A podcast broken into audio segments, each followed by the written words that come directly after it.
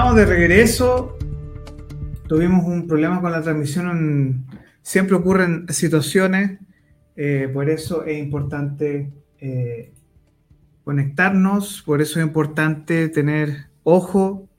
Muchas veces queremos transmitir cosas. Ya se nos vienen novedades con la aplicación. Que por ahí es. Eh, ustedes nos van a poder escuchar sin interrupciones. Sin publicidad a través de la aplicación de Capital Rock Media. Y ahí no vamos a tener, obviamente, ningún problema y vamos a estar transmitiendo full, eh, sin la complicación de eh, tener bloqueos por uso de música. Así que eso es súper importante. Ya se nos viene esta parte, lo que les comentaba en un principio, el día eh, viernes 20 de octubre comenzaron los Juegos Panamericanos con una hermosa ceremonia con todo el rock nacional, con los tres, los bunkers, los jaivas, ahí la ceremonia inició con un solo de guitarra, de batería, perdón, de Juanita Parra, de los jaivas. Les comentaba el medallero hasta el día de hoy, top 10, eh, top 3, perdón, Estados Unidos, México, Canadá, eh, cuarto Brasil y Chile en el octavo lugar con una medalla de oro de Francisca Crobeto, como les comentaba ayer, dos de, de plata, perdón, tres de plata y dos de bronce, dándonos seis medallas. Eh, estamos recién iniciando los Juegos Panamericanos, nos queda largo trecho para poder avanzar en estas dos semanas llenas de deporte. Y además de eso, ayer tuvimos un día bastante acontecido porque no, no ocurrió lo que se esperaba del hombre del momento, Javier Milei en Argentina. Y al final lo que ocurrió fue un, eh, una sorpresa absoluta en las elecciones argentinas, en la cual Sergio Massa, peronista que salió tercero en las últimas elecciones, logró el 36% de los votos frente a un Milley que solo logró el 30% y Bullrich el eh, tercer lugar con el 24%. ¿Esto qué significa? Que hay segunda vuelta o el famoso balotage en Argentina. ¿Qué implica esto en lo sencillo y en lo práctico? Que Javier Milei va a tener que obligatoriamente negociar con el, Juntos por el Cambio, con Mauricio Macri, y eso tiene implicancias no solo eh, político-electorales, sino que también eh, eh, hay un cierto rechazo a la figura de Mauricio Macri en Argentina.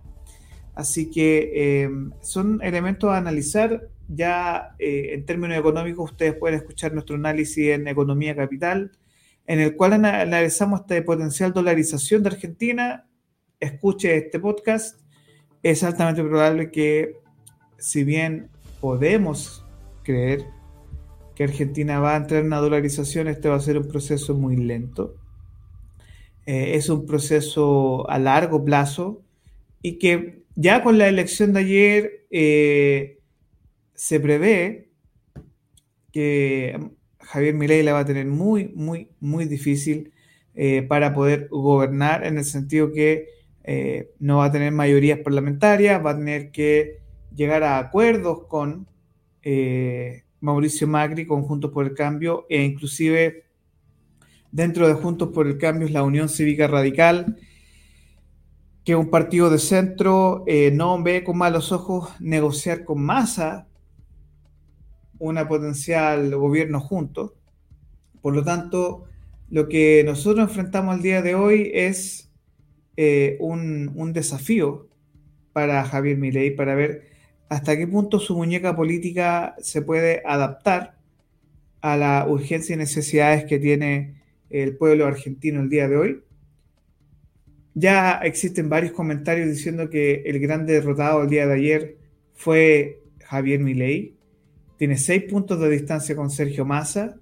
Y mm, si bien la suma de los candidatos de conservadores o derecha eh, dan el 55% o 54% para ser mayoría absoluta en Argentina, se prevé que va a ser muy cuesta arriba esta elección para los argentinos, precisamente porque van a tener que decidir entre un continuismo de las actuales políticas económicas arrastradas desde el kirchnerismo eh, o hacer un giro radical hacia lo que es la figura de un Javier Milei que va a tener que acomodar su discurso a la actual realidad de lo que ocurrió en Argentina el día de ayer, en el cual se le hizo ver, oye, mira, queremos tus cambios, pero va a tener que normalizar tu discurso. Eh, el pueblo argentino no está dispuesto a entregarte un cheque en blanco.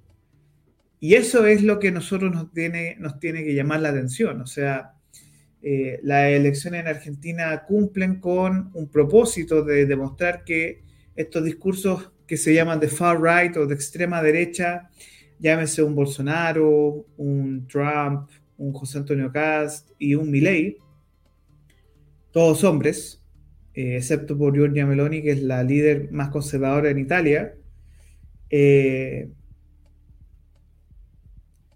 están llegando a la audiencia, sobre todo jóvenes, pero tienen una debilidad que eh, son considerados gobiernos ultraconservadores y eso espanta un poco a las personas y eso es lo complicado que enfrentamos el, día de hoy. Hay una complicación detrás de esto porque las fuerzas progresistas, llámese peronismo, aquí en Chile tenemos lo que es el Frente Amplio y el Partido Comunista en un solo gran conglomerado, eh, ganan elecciones. Y hay un tema de un, de un fenómeno que un miedo sistémico también a propuestas que pueden generar un retroceso en ciertos derechos ganados, en el caso de Chile, por ejemplo, que hay una propuesta constitucional nueva eh, que no le gusta a mucha gente y precisamente hay una pérdida de derechos por parte de, eh, de la propuesta constitucional que a las mujeres les resuena mucho, sobre todo con los temas de derechos que tienen que ver con el aborto y otros más. Eh, y eso provoca este conflicto grave que enfrenta eh, Javier Milei en Argentina, este, que no tiene cómo, porque el miedo que tiene Milei electoralmente es que ya llegó a su techo electoral, que es un 30%. Desde ese techo electoral, lo que sorprende es la elección de Sergio Massa. Ya, Sergio Massa eh, era inesperado que él pasara de un 20% a un 36%, subió 16 puntos en la elección. Y eso provoca un derrumbe de, la candidatura de Milei. Todavía no puede asimilar el golpe y, preguntarse, bueno, ¿qué pasó aquí? Que es muy similar a lo que ocurrió en Chile con José Antonio Cast. José Antonio Cast eh, quedó primero en la última, eh, la primera vuelta presidencial, Boric quedó segundo, eh, ambos quedaron Cast sacó un 27%, Boric sacó un 24%, eh, y un mes después ocurrió lo que ocurrió con un Boric sacando un 54% y un Cast sacando un 44%, 45%. Por lo tanto, eh, la realidad en, América Latina, a diferencia de lo que ocurrió en Brasil, que entre Lula y Bolsonaro estuvieron voto a voto, hasta que llega un punto en que se dispara Lula con 53 y Bolsonaro queda con 47-48% en las elecciones. Eh, en lo simple y en lo práctico, para entender el contexto en el que nos enfrentamos hoy, es que Javier Milei es el mayor de las elecciones argentinas. Eh, se prevé un gran, una gran estrategia comunicacional. Hay que ver si están dispuestos o no al desafío desde, juntos, eh, desde, esta alianza entre Juntos por el Cambio y la Libertad Avanza, que son los dos conglomerados de derecha en Argentina, centro derecha, Juntos por el Cambio derecha o uh, right eh, la Libertad Avanza, frente a este bloque poderosísimo que es el kirchnerismo y eh, el peronismo, ¿ya? Eh, y ese es el gran triunfo. Y si hay un gran triunfador ayer es Sergio Massa, pero sobre todo Axel Kisilov. Eh, Axel Kisilov es, eh, fue electo o reelecto gobernador de la provincia de Buenos Aires, a diferencia de la gobernación de la ciudad de Buenos Aires, que ahí ganó Juntos por el Cambio con Jorge Macri, que es hermano de Mauricio Macri. Por lo tanto, hoy nos enfrentamos a un fenómeno de lo que ocurrió en Argentina que hay que ver muy de cerca porque la prensa da para mucho el concepto detrás de lo que ocurrió con, Javier Milei, perdón, es una derrota significativa. Es una derrota para la libertad avanza. Em, en, el mapa de Argentina, eh, Buenos Aires está dominado por Juntos por el Cambio. En las zonas rurales gana eh, todo lo que tiene que ver con el peronismo, con Sergio Massa y Unidad, Unión por la Patria.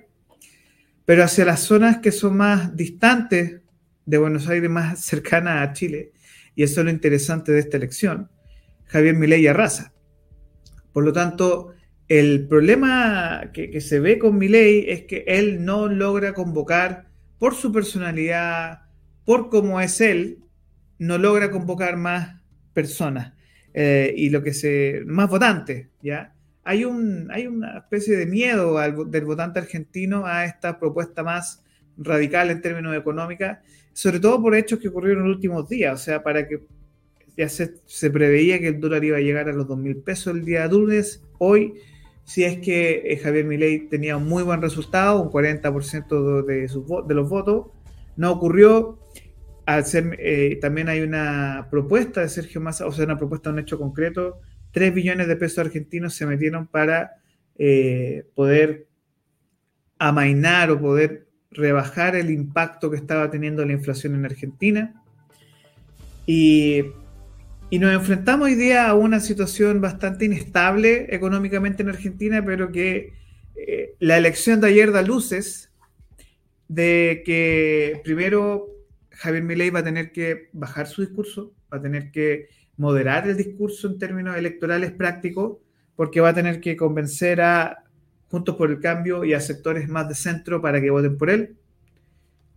Y Aquí quien tiene la, apuesta ganada es Sergio Massa, quien probablemente sea, si todo, todo así sucede, Sergio Massa el próximo presidente de Argentina, rompiendo todo pronóstico. Eh, y ante lo cual, desde Chile es una llamada de alerta a, un sector como republicanos y sectores nacionalistas más nacionaldemócrata, eh, por la elección que se nos viene de, la elección de la nueva constitución. O sea, eh, algo está pasando que hay una disconformidad muy grande con propuestas de venga quien venga, ya sea desde Frente Amplio, Partido Comunista a los republicanos, hay un rechazo generalizado a esa idea en Chile. Y eso se está reflejando en la campaña en contra de la nueva constitución, similar a lo que ocurrió con la constitución anterior o de estas dos constituciones fracasadas, eh, que no tienen respaldo ciudadano, ya sea de un sector político de izquierda o un sector político de derecha, algo está ocurriendo que la gente está disconforme con las propuestas que la clase política, la casta política está presentando, pero al mismo tiempo las personas y los votantes dicen, bueno, queremos cambios, pero no los cambios que se proponen y los candidatos no representan necesariamente las urgencias, carencias y dolores que enfrentan los pueblos en América Latina. Eh, precisamente porque a diferencia de lo que ocurre en países centroamericanos como con Bukele, eh, la expectativa de lo que ocurra eh, en las elecciones de Argentina puede marcar un giro o dar la clave de fenómenos que pueden estar ocurriendo en los países. y en el caso que Milei no sea electo, el gran miedo eh, dentro de la comunidad democrática argentina es que venga un que se vayan todos 2.0 y que Javier Milei eh, de una u otra forma represente esa ira, esa rabia y que sea canalizada a través de su candidatura. El tema es que no se condice con las actuales condiciones de ayer. O sea, todas las personas daban por ganadora a Milei y ocurre esta unidad, unión por la patria, de Sergio Massa que arrasó eh, en los sectores rurales populares y por eso la, votó un 74% del padrón en Argentina, era voto obligatorio. Muchos analistas están diciendo este regreso de Massa a, la primer, al primer lugar es precisamente porque hay un miedo sistémico en Argentina a lo que representan las ideas de Javier Milei.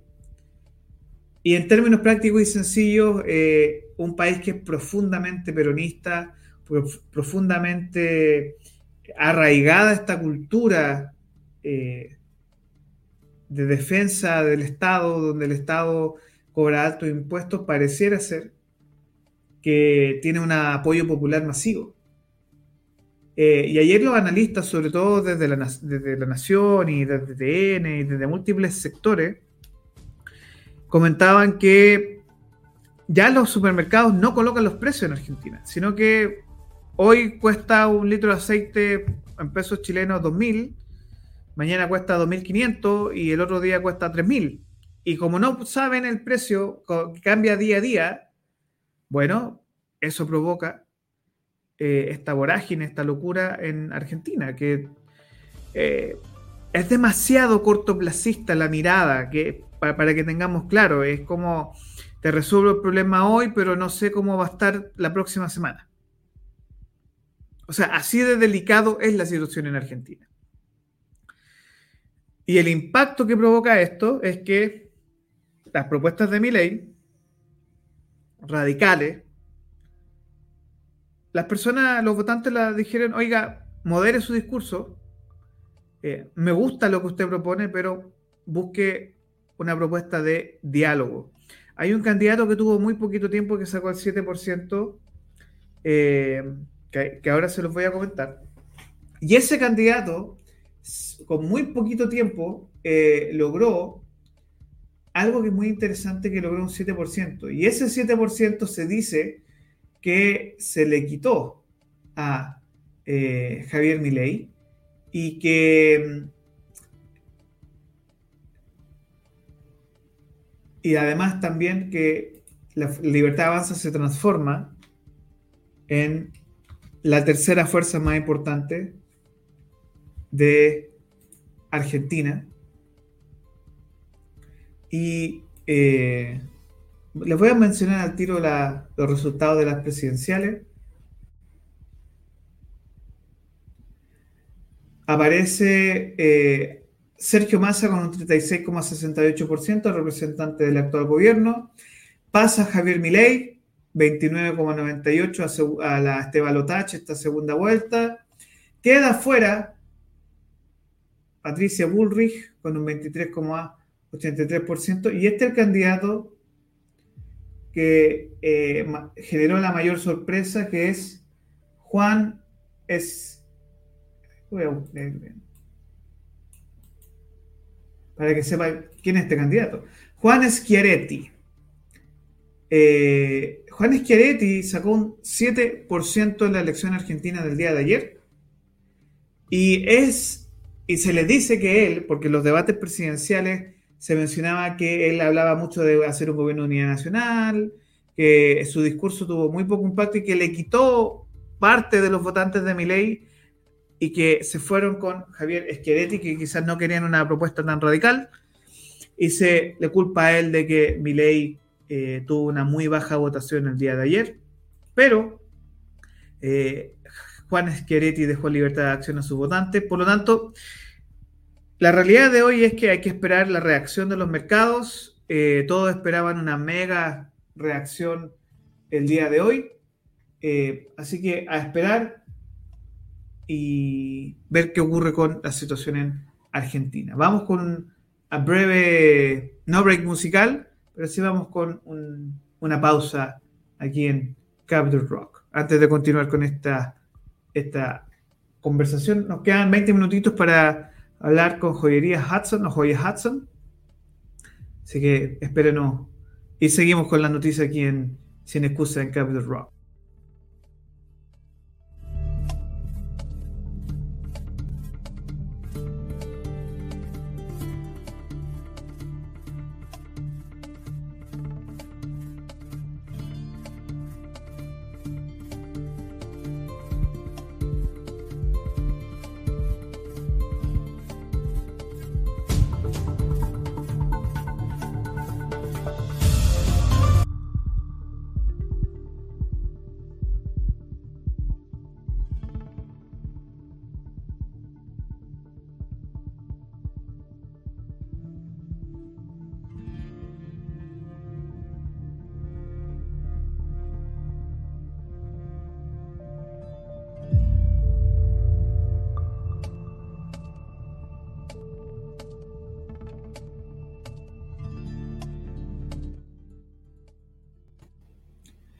De regreso aquí en Sin Excusas, hoy sin música, ya pronto vamos a resolver ese tema. Descarguen nuestra aplicación Capital Rock Media en Play Store, se viene potente desde eh, noviembre, ahí vamos a tener algunas novedades a contar, así que ahí les vamos a estar comentando lo que se nos viene. Eh, en el mundo del deporte existen personajes que son históricos. Y cuando uno habla de Manchester United, es imposible no hablar de alguien tan importante para la historia de Manchester United como el gran Bobby Charlton, quien desafortunadamente falleció este fin de semana. Sir Bobby Charlton, considerado una leyenda dentro del mundo del fútbol mundial. Parte de Manchester, del clásico Manchester United que ganó eh, sus primeras eh, Liga de Campeones, UEFA, la antigua UEFA Champions League. Eh, y esa, esos ejemplos de la Liga de Campeones son re interesantes porque hay una película muy buena que se llama United, que ahí se la voy a dejar recomendada. Y en esta película cuentan de un trágico accidente eh, en avión que a un compañero de Bobby Charlton, que se, se salvó de este accidente, pero ese accidente provocó la muerte de varios jugadores de Manchester United. Y la película se llama United, así que yo se las recomiendo que ustedes la puedan ver. ¿Quién es Bobby Charlton y por qué es tan importante esta figura para el fútbol mundial? Para que ustedes sepan, Bobby Charlton eh, a sus 86 años fue una leyenda de Manchester United que ganaron la primera Copa de Europa en 1968 y que además ganó el Mundial con Inglaterra y le dieron el balón de oro, uno de los primeros jugadores que recibió el balón de oro. Considerado un nueve clásico, fue un héroe para millones, eh, fue admirado en muchas partes del mundo y fue, fue uno de los pocos jugadores integrales dentro de la cancha, señaló Manchester United. Em, lo más importante es que es considerado eh, uno de los más grandes de Inglaterra, eh, el mejor de Inglaterra según Gary Lineker, un campeón dentro y fuera de la cancha, dijo Gary Neville. Y mm, disputó 758 partidos, marcó 249 goles como Red Devil, ganando tres ligas, una FA Cup y una Copa de Europa en 1968. Busquen esta película que le hago referencia que se llama United, donde aparece eh, junto a los más grandes George Best y Dennis Lowe, muy importantes jugadores para el fútbol inglés. Em, y además de eso, aquí el comentario que le hacía yo, en el United también vivió uno de los momentos más duros al sobrevivir el desastre aéreo de Múnich en 1968, el que murieron 23 personas, 8 de ellos eran futbolistas. De años después, los Fergie se llevaron la orejona en Wembley 4-1 ante el Benfica de Eusebio. ¿ya? Creo que fue el mismo año. Eh, hizo su carrera también en otros clubes y fue director del United y un embajador de Manchester United a nivel mundial. Bobby Charlton es considerado el mejor jugador de la historia de Inglaterra. Disputó cuatro mundiales, 1958, 62, 66 y 70. Significa que estuvo en Chile en el Mundial del 62, siendo campeón en casa en Wembley en el año 66. El único título de los Three Lions lo levantaron él como el mejor jugador en la cancha, jugó 106 partidos y marcó 49 goles con la selección inglesa. Su récord duró 45 años hasta que Rooney en 2015 y Kane lo batieron en esta estadística. Descansa en paz, Bobby Charlton. Siendo las 8 de la mañana con 20 minutos, todavía estamos, bueno, ya llegó al estudio Edward, así que en 10 minutos más lo vamos a tener aquí en el estudio de Capital Rock. Vamos con una mini pausa eh, de esta música en fondo que colocamos por mientras y luego continuamos con revisión de noticias y vamos a las ocho y media con la entrevista.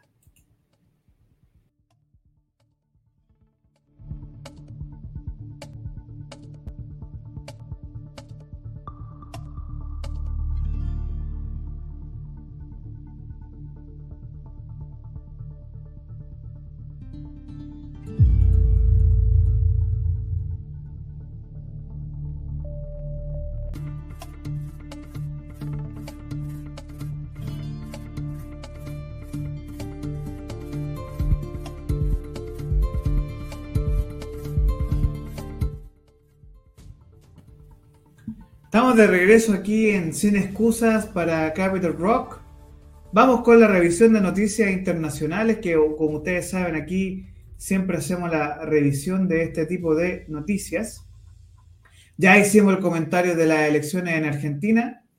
Así que, ¿qué es lo que vamos a comentar ahora? Bueno, las cinco noticias más importantes de, eh, del mundo actual. Eh, obviamente que seguimos pendientes al conflicto Israel y jamás eh, está, hay una escalada en los ataques en la franja de Gaza que tiene a la comunidad internacional bien preocupada. Si bien este fin de semana, como les comentaba la semana anterior, eh, Joe Biden, el presidente de Estados Unidos, fue a Israel a conversar con Benjamin Netanyahu sobre lo que está ocurriendo en esta zona que considerado por la política estadounidense ha sido su mejor semana, su mejor la semana de su administración, porque eh, en esta gestión que hizo Joe Biden logró abrir un eh, puente humanitario en la zona de Egipto a través del sur, que es una de las zonas más, eh, más fáciles que tienen los palestinos.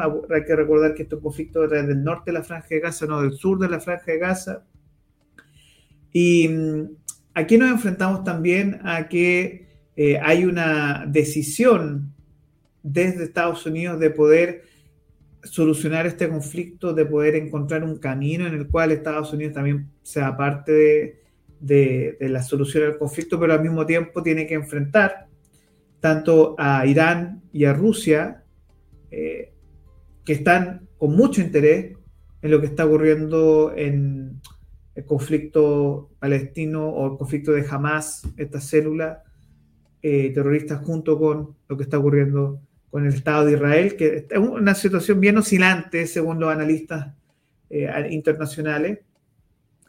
Y se supone que, y desafortunadamente va para allá, lo que está ocurriendo en la guerra de Ucrania es muy similar a lo que está ocurriendo en este conflicto eh, israelita jamás, que va a ser una, no va a ser una resolución limpia, corta, sino que va a ser una guerra de desgaste entre ambos bandos eh, y ante lo cual hay un temor en el mundo, hay un temor en, desde Naciones Unidas en el cual eh, se, teme que exista una, otro conflicto que genere mayor inestabilidad y sobre todo porque ya los países se están generando estos bandos, ¿no? La Unión Europea con Estados Unidos, la semana pasada eh, Xi Jinping se reunió, el primer ministro chino se reunió con Vladimir Putin, entonces hay una gestión de política internacional de estos como bandos que se están armando, en el cual China y Rusia no tácitamente, pero sí por detrás apoyan eh, a Irán y Irán, esta extensión apoya a Hamas. Y al mismo tiempo la Unión Europea, eh, con todas las complicaciones que le provocan sus asuntos migratorios, que están generando bastante crisis allá en, Europa, una deglobalización andante, eh, con esta unión junto eh, con los Estados Unidos de poder, bueno, ver qué hacer para resolver estos conflictos más que el de Ucrania, porque ahora el, twist, el giro va hacia lo que es la situación en Medio Oriente. En el contexto de elecciones presidenciales en Estados Unidos, en el cual eh, por primera vez en la historia se dice que si Donald Trump es electo presidente, va a tener que ejercer su presidencia no en la Casa Blanca, sino que desde su casa con arresto domiciliario. Porque eh, si él es electo y él está enfrentando juicio, eh, hay, un, hay un tema bien grave tanto en Miami como en New York, donde se enfrenta Donald Trump a estas acusaciones. Entonces, es muy complejo el conflicto dentro de Estados Unidos con una carrera presidencial desatada, en la cual el Partido Republicano se está fortaleciendo mucho con la figura de Trump más que de Santos. Pero al mismo tiempo Biden, más allá de tener 80 años y que a veces tiene lapsus, eh, está fortaleciendo su trabajo internacional con este conflicto israelí jamás.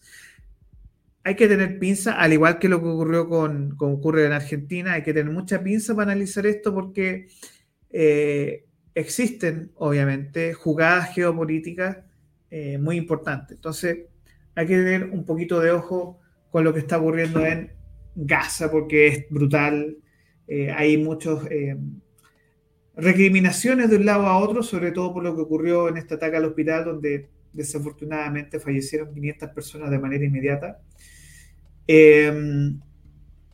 Pero al mismo tiempo nos enfrentamos a que hay una intromisión de diferentes fuerzas eh, políticas globales que eh, se enfrentan a estos dos fenómenos. Por un lado, la deglobalización, como le explicaba hace un momento, de cerrar fronteras, pero al mismo tiempo estos conflictos entre Ucrania, Rusia, eh, Israel, Hamas, que generan este ambiente bastante friccionado a nivel mundial y que los mercados responden. Y por eso, si usted va por las callecitas de Santiago se encuentran con que el dólar pasó en una semana de 850 a 940. Es el último número, la última cifra. No sabemos a cuánto está abriendo el dólar hoy. Vamos con esa información. Así, vivo directo. ¿Cómo está el dólar ahora? 945 pesos. Entonces, en el plazo de... Miren, el 23 de septiembre, un mes, estaba a 865 pesos. Y hoy está a 945 pesos el dólar ahora. Entonces, hay que tener mucho ojo con eso, porque ya la volatilidad en Argentina es una cosa, ya lo que ocurre en Medio Oriente le agrega más picante a la discusión. Así que, para que usted sea un hombre y mujer informada, Así que vamos con esta información, vamos con el break y ya comenzamos ahí. No le quiero dar la lata a Edward que me está esperando ahí tras bambalinas. Así que vamos con esta musiquita de quiebre y comenzamos con esta entrevista.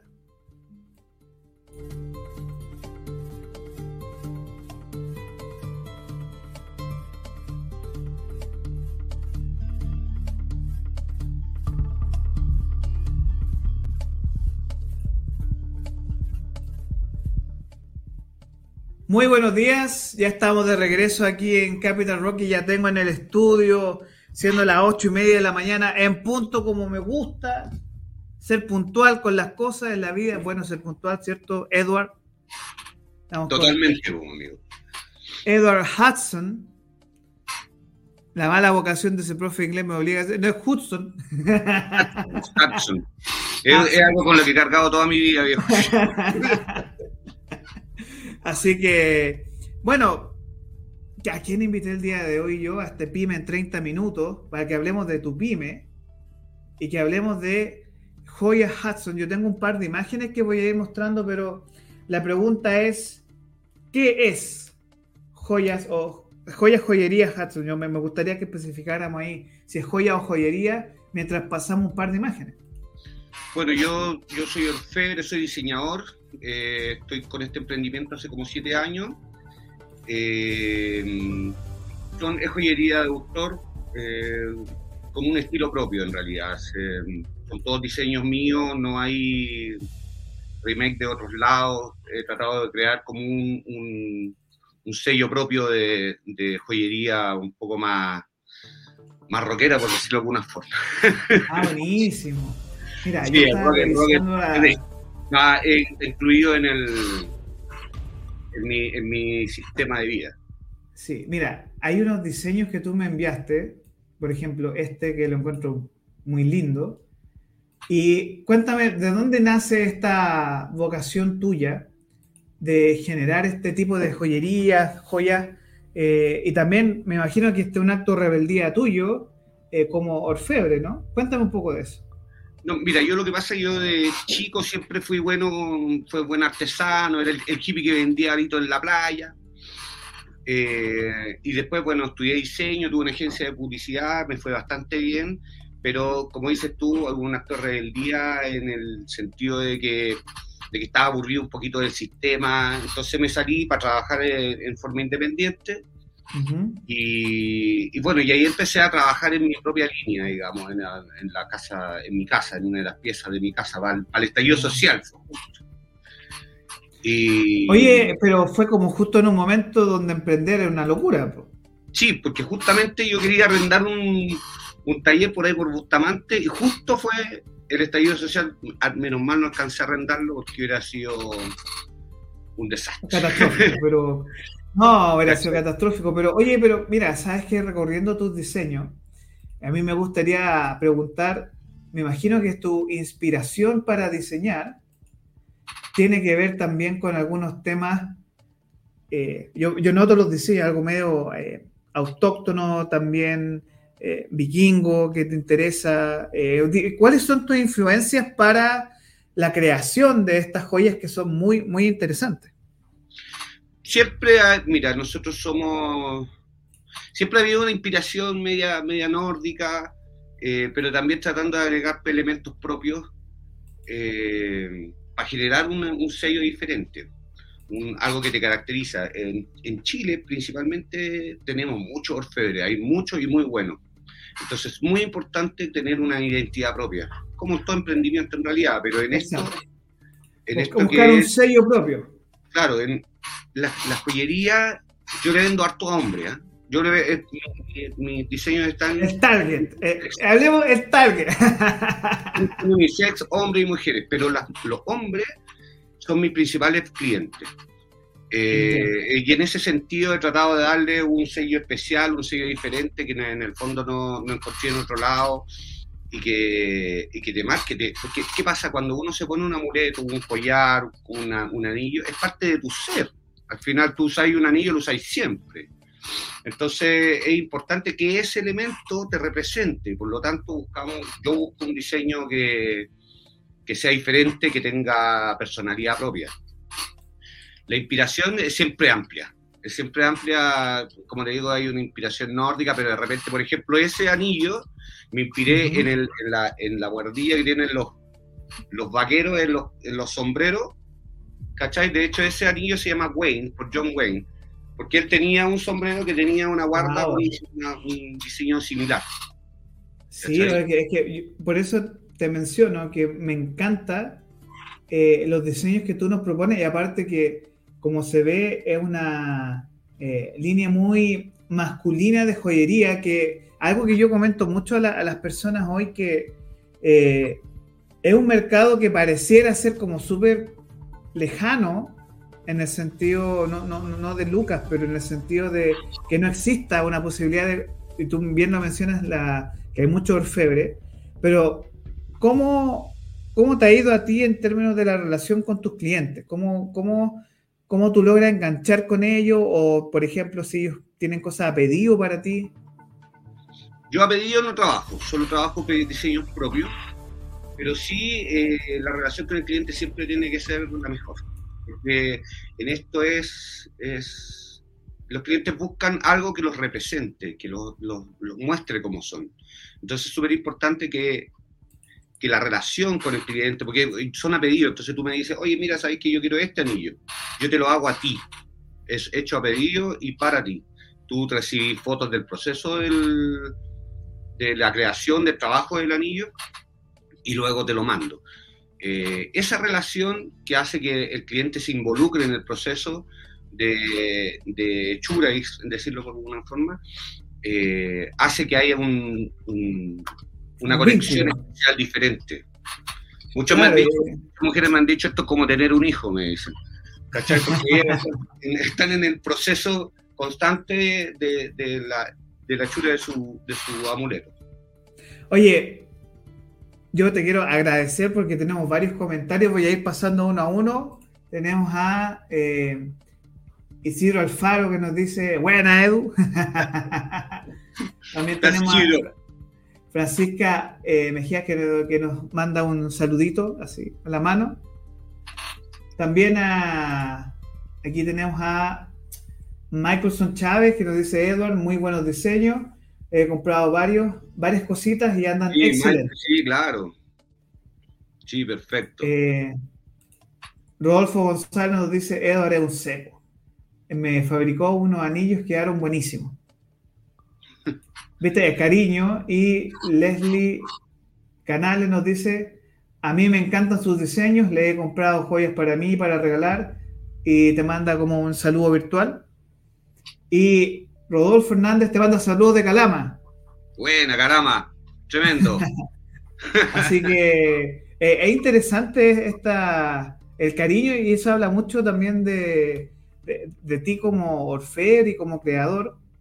Ahora, eh, más allá de cómo, eh, ¿por qué decidiste ingresar a este mundo?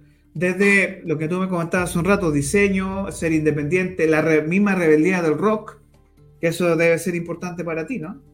Sí, a mí, mira, yo, como te decía, trabajé harto rato en una agencia con unos socios que nos fue súper bien en términos económicos y, también profesionales, pero trabajamos con una marca de belleza grandota, pero la verdad es que estaba un poquito aburrido yo del, del sistema, del millennial, que le importa poco, que al final el diseñador siempre es el último en la fila y estaba chato de eso. Entonces al final decidí eh, independizarme para dedicarme y trabajar en mi proyecto. Y en ese, en ese, en ese camino, digamos, yo me di cuenta que muchas veces eh, no nos atienden o, la persona que nos vende algo no nos, no nos logra eh, percibir, ¿cachai? Entonces, para mí eso es, como súper importante, saber, poder conversar con el cliente, poder decir, saber cuáles son sus intereses, hay, que exista una relación, una simbiosis entre los dos, cosa de que si bien los diseños son míos, pero están hechos para esa persona en especial, eh, tenga un sello diferente, ¿cachai? Tenga el valor de un amuleto. Yo en, en, siempre digo, son piezas o amuletos que cuentan historias. ¿cachai? Tú te ponías una collada, una pulsera, ese, ese va a contar una historia a la larga, una relación, una unión, una separación, un cambio, una inflexión en la vida. Eso yo creo que, que, el cliente lo tenga, lo perciba de esa forma. Oye, y una pregunta así random. ¿Cuál ha sido el pedido más extraño de lo que a ti te han pedido, más allá de tus propios diseños, pero eh, ¿Qué ha sido lo más raro que has tenido que diseñar pensando en, eh, no tan solo que tú diseñas, sino que ya, en un momento de locura alguien te pide, oye, ¿sabes qué? No sé, eh, una, máscara, no sé, no sé, un motoquero, un motoquero así barbona, así con tipo CC Top. me pidieron, me pidieron una peineta de plata. Que fue, fue un desafío porque no sabía yo bien a dónde iba la cuestión, no sabía que era para la barba, ¿cachai? Entonces... Una peineta de plata, wow. Fue bien raro. fue bien raro. Pero bueno. Pero es interesante, ¿no? O sea, es como pedir un. Es como. Eh, tenía vocación de sirenito. No, no, no de sirenito, de tritón, como se llama esta. Ah, exacto. exacto. Lo que pasa es que ahí eso, yo, lo, yo, a pesar de que no hago de trabajo especiales, a ver, lo hice porque en el fondo también era un, más allá de la joya, un objeto.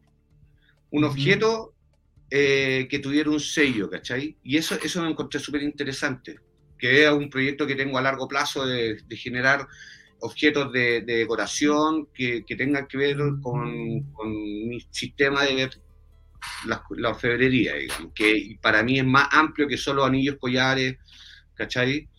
hay, hay un montón de elementos que podemos incluir y que me gustaría incluir.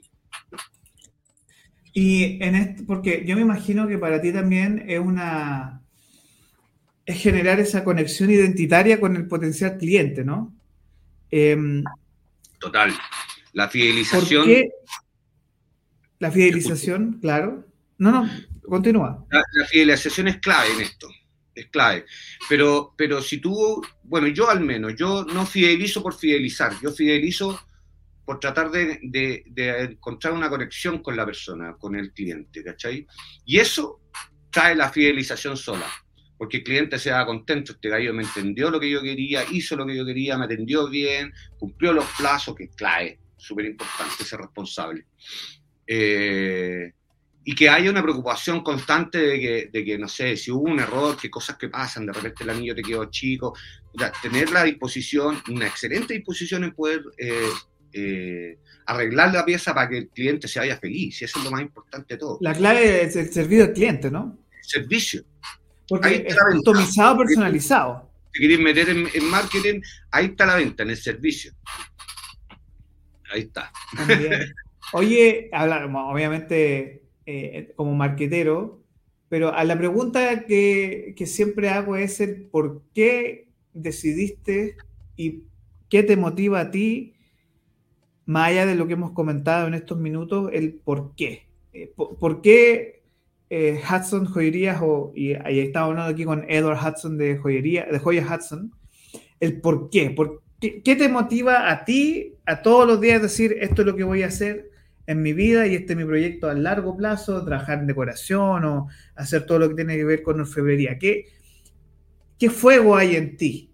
Para, y trabajando con orfebrería, que trabaja con fuego, así que... Sí, claro. Bueno, siempre, siempre me ha gustado la orfebrería, pero yo creo que hoy, en estos tiempos, eh, lo que más me motiva es, ser independiente, ser dueño de mi propio tiempo. ¿Cachai? Porque eso te permite... Eh, nosotros los artistas necesitamos inspirarnos, ¿cachai? Entonces necesitáis tener, eh, salir mucho, mirar mucho, estudiar mucho, entonces para eso necesitáis tiempo. Y, el hecho de trabajar independiente te abre un montón de, de espacios, es súper difícil, hay que ser ordenadísimo, es complicado, pero tiene mucha gratificación en el fondo de, de, de, la recepción de la audiencia, ¿no? De, tu trabajo. Como te ven, ¿no? Un trabajo que, va, que nace de aquí, ¿cachai? Se refleja en otras personas. Y eso, eso yo encuentro que es súper gratificante. El hecho, mira, ahora mismo cuando tú ponías los, los sí, No, es que tengo muchos comentarios. Por ejemplo, tengo a, a Marcela que dice: Yo le compré un anillo de ojo de tigre a Edward. Fue un regalo para una amiga, maravilloso el anillo. Mira, voy a ir colocando aquí los mensajes para que veas que te, quieren mucho.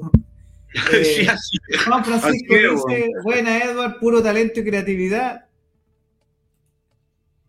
Eh, Perla dice, felicidad amigo de Seco. Ah, la vía, tremenda vía. Eh, saludos de la cuarta región. Dice,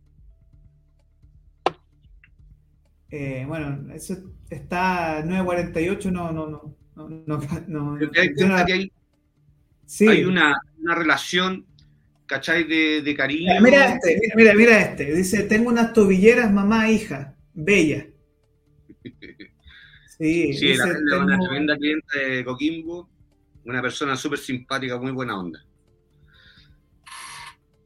Dice, Alonso Simón dice, ya, yo quiero mi servicio, Así como. dele, dele. Conversamos por eh, interno, hermano. Oye, eh, yo veo que tú tienes como una. La tupolera acá. Este es parte de mi logo. Lo que pasa es que cuando yo partí con esto, cuando yo partí con esto, a mí me daba mucho pudor usar mi nombre. Eh, me, sigue dando pudor. Pero una amiga cercana me dijo, tenéis nombre artista de cine, tenéis que aprovecharlo.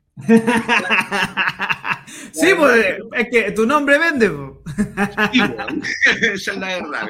Entonces, mira, a mí me, dio harta lata, o sea, pudor, como te digo, pero, pero funcionó. Tienes que hacerlo. No, el tema, entonces, claro, a veces ocupo, hago aplicaciones del logo, pero no pongo mi nombre porque ya mucho.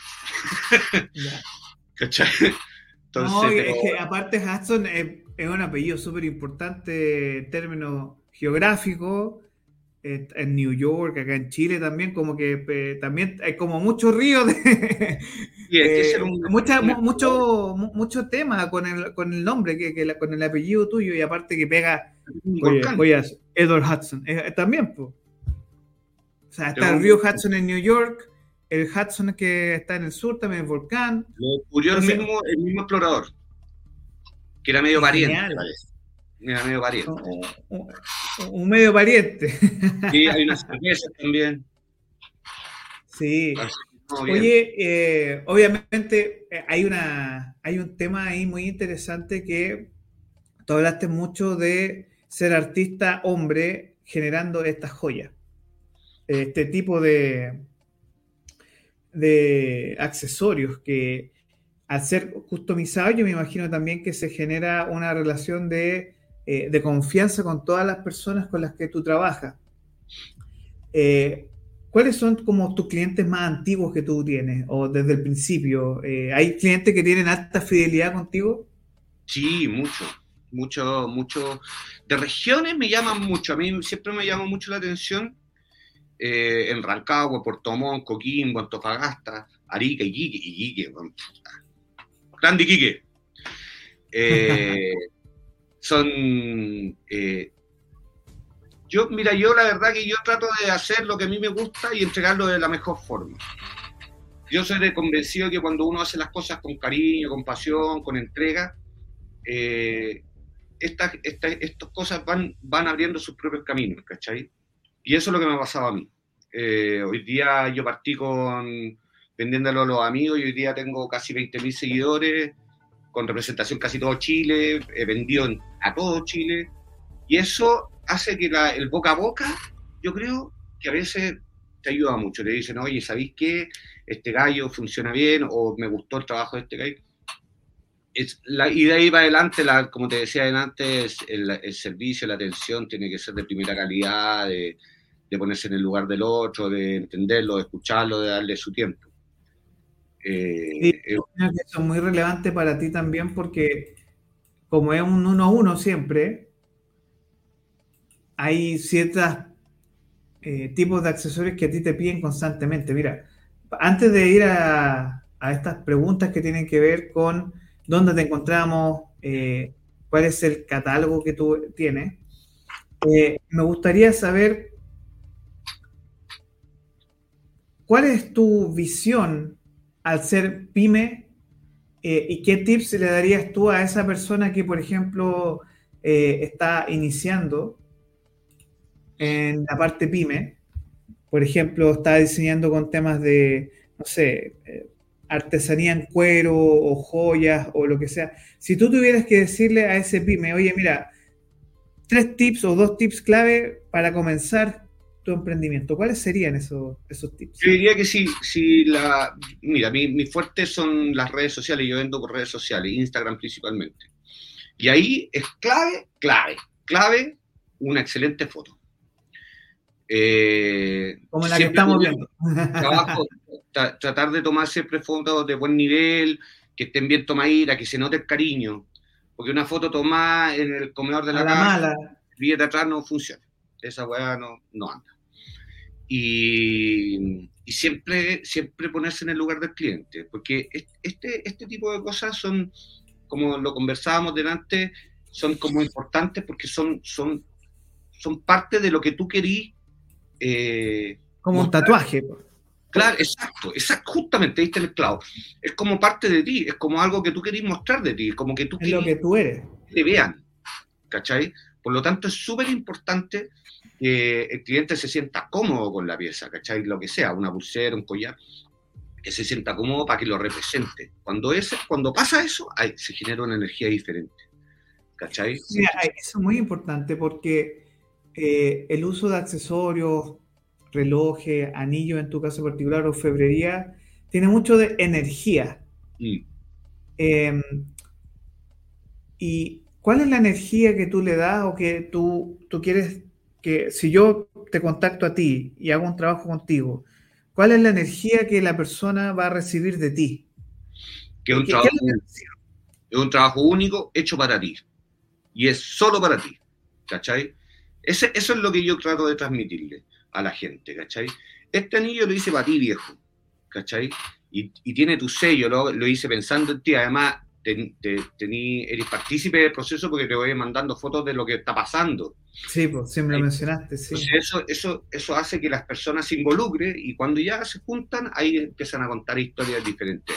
A, mí hoy día, eh, me ve, yo vendo, por ejemplo, estos meses son, son muy buenos en alianzas, de, de uniones, matrimonio, qué sé yo. Y ese es el mejor ejemplo de una, de una historia, de que tiene que haber una energía positiva eh, una entrega especial eh, y para que, para que esa pareja o esas personas eh, se sientan unidas, ¿cachai? Y eso, eso cuenta historias más adelante. Eso de decir, oye, mira, ¿sabes qué? No sé, porque hay, hay anillos que pasan de generación en generaciones, ¿cachai? Y eso, eso más allá de que en quien lo haya hecho, representa más a la persona que lo usa que la persona que lo porta. Y eso, eso es lo que yo uso, ¿cachai? Entregarle esa energía, que cada persona única, cada persona tiene, tiene su, sello y esperemos que, cada, una de las piezas que yo hago, ese sello se potencie. Y mm, para ir cerrando, antes de preguntar dónde te encontramos, tú me mencionaste algo que tú proyectas esto como algo hacia decoración. ¿Hacia dónde te vas a dirigir tú? ¿Cuáles son tus caminos que, que te gustaría abrir o yo, eh, antes que orfebre, soy diseñador. Ya. Eh, entonces, no, no, necesariamente decoración, sino objetos, ¿cachai? Porque hay, hay, objetos que son como... Como artefactos, ¿no? Claro, por ejemplo, una peineta de plata, una cajita de, para guardar los remedios, un cuchillo, ¿cachai? Ese tipo de cosas a, mí como que me llaman la atención, que es un proyecto que tengo como pensado para más adelante. Eh, este, el próximo año me gustaría dar el siguiente paso, poner alguna tienda o algo, un showroom con taller para poder atender a la gente y poder ir al taller in situ y ver cómo funcionan las cosas. Pero entre, en, como te digo, ese, ese, esa mirada a futuro tiene que ver también con, con diseño de, con, de objetos, por una campanita, no sé. A veces uno se, yo al menos a veces me, me embalo con tonteras, con una corte y empiezo, y mi cabeza empieza a darle vuelta, vuelta y crece, crece, crece, crece, crece. ¿Cachai? Esas cosas se dan. Son los, artistas, uno no, uno, Exacto. uno sabe dónde hay a terminar. Oye, y ya para ir cerrando esto, ¿qué se, porque después vamos, te voy a dar un minuto completo para vender, así que eso viene en un ratito más, pero ¿qué se, y pon atención a lo que voy a decir. ¿Qué significa ser artesano, artista, hoy? En este mundo tan... Porque ahora están las impresoras 3D, están los diseños, la inteligencia artificial, y nos alejamos de todo esto que es maravilloso y hermoso, que es, un trabajo a mano, o sea, un trabajo, una artesanía. ¿Cómo, ¿Cómo lo ves tú hoy, 2023, para ti? Yo siento que mm, si bien hoy día existen máquinas y un montón de mm, elementos tecnológicos que son bienvenidos, digamos, eh, hoy día el trabajo a mano tiene un valor diferente. ¿Cachai? Si tú, si tú te das una vuelta, yo soy de Santiago, si tú te das una vuelta por Barrio Italia, qué sé yo, te vas a encontrar con mucho, con mucho hecho a mano y que se vende muy bien. La gente lo prefiere. ¿Cachai? Porque el trabajo en, en máquina es diferente es válido, yo no lo, no lo, no lo discrimino, pero, pero es diferente porque no tiene la energía, no tiene, no tiene el sello especial, no hay la conexión con el cliente, ¿cachai? Ese, ese, ese, yo diría que es la gran diferencia hoy. La gente busca el trabajo a mano, ¿cachai? Busca el trabajo a mano y, y si está hecho para ti, yo creo que eso es un sello que, que rompe. Hoy día todos queremos ser diferentes. Si tú te fijas en la calle, toda la gente tiene su estilo propio y hoy día la gente es súper libre. A mí me encanta de repente pasar por afuera de los colegios, salir ver a los estudiantes salir con el pelo largo, cosa que a mí nunca me dejaron. ¿Cachai? Pero el cabro se siente, o las niñas con el pelo morado, ellas tienen su estilo y son orgullosas de su estilo y se sienten bien con su estilo. ¿Cachai? Porque es único. lo mismo está pasando aquí con, con, la, con los accesorios, ¿cachai? Nosotros, yo te ayudo a buscar el elemento para que tú seas único. Siempre fuiste único, pero potenciémoslo. ¿Cachai? Ese, ese yo diría que es el, sello del, hecho a mano, digamos, que hay una energía que no te puede entregar una máquina. Oye, agradezco mucho este comentario, me, deja bien energizado, así que eso es bueno. Oye, todo lo bueno tiene que acabar desafortunadamente, pero esta entrevista me ha encantado y ahora te voy a dar, mira, aquí tenemos eh, Perla también, es trabajo único, con energía propia. Jonathan Rojas te dice, excelente, Edward. Y ahora llegó el momento, decía alguien, llegó tu momento para el, pitch de un minuto, pero eh, vamos a bajar un poco la música acá. Te voy a, yo me voy a salir, te voy a dar un minuto para que puedas decir qué haces, dónde te encontramos. Eh, así que me retiro y te dejo este minutito para... Bueno, amigos, primero que nada, quiero agradecer tremendamente a la gente de Capital Rock que, por la difusión, que es muy importante para todos los emprendedores. Eh, mi trabajo, como muchos saben y los que no me conocen, los invito a visitar mi página en Instagram, que es la principal, es jackson.joyas. Eh, también en Facebook, pero el, Instagram es más potente. Eh, es un trabajo personalizado, hecho para ustedes, único. Tengo más de 30 modelos de anillos, todos diferentes, todos, como acabo de decir, únicos, no hay otro igual. Tiene una energía especial, hecho para ti. Hecho para ti eso, eso, eso va a hacer de que, que tu estilo tenga un sello propio. Eh, somos, siempre, yo como soy un diseñador, trato de entregar lo mejor posible y estamos constantemente trabajando en buscar nuevos diseños. Así que los esperamos, pues amigos. Estamos a disposición de ustedes. Eh, todo en plata, hecho a mano, para usted. Eso es, amigo. Muchas gracias. Muy bien. Oye, muchas gracias. Bueno, eh, no le voy a poner el ser de los anillos, pero Eduardo, aquí te agradezco mucho. Me han dicho mucho. Me han dicho mucho. Me imagino, si no quería decirlo, pero eh, tenemos ahí el One Ring to Rule them all. Un, un anillo para controlarlo a todos. Así que. eh, oye, mira, las expresiones de cariño son. Yo estoy impresionado. Eh, muestre, más productos. Muy lindo todo tu trabajo, Edward, dice Felipe Durán. Eh, éxito y siempre. Y eh, Alonso Simón tiene una expresión ahí como de business, business. Oye, mira, eh, agradecemos a la gente que está conectada por todo el cariño, la energía que nos están dejando aquí en, Capital Rock. Así que estamos despidiendo el programa el día de hoy. Edward, de verdad, estamos Estamos arriba, arriba, arriba. Gracias por tu energía, gracias por la buena onda. Esperamos eh, seguir conectados y conversando. Eh, esta es tu casa, así que mucho, el Señor de los Anillos aquí, Francisca. Eh, oye, muchas gracias, de verdad. Sé que agradezco mucho a la gente. Sé que es temprano, lunes, pero esta semana corta, así que hay que disfrutar. muchas gracias por la audiencia, muchas gracias a ti, Edward, y eh, a la gente que nos está viendo esto sin excusas. Me, sorprendió tanta gente, la verdad, con la hora, así que se lo agradezco también. Por acá también le agradezco la, la, sintonía.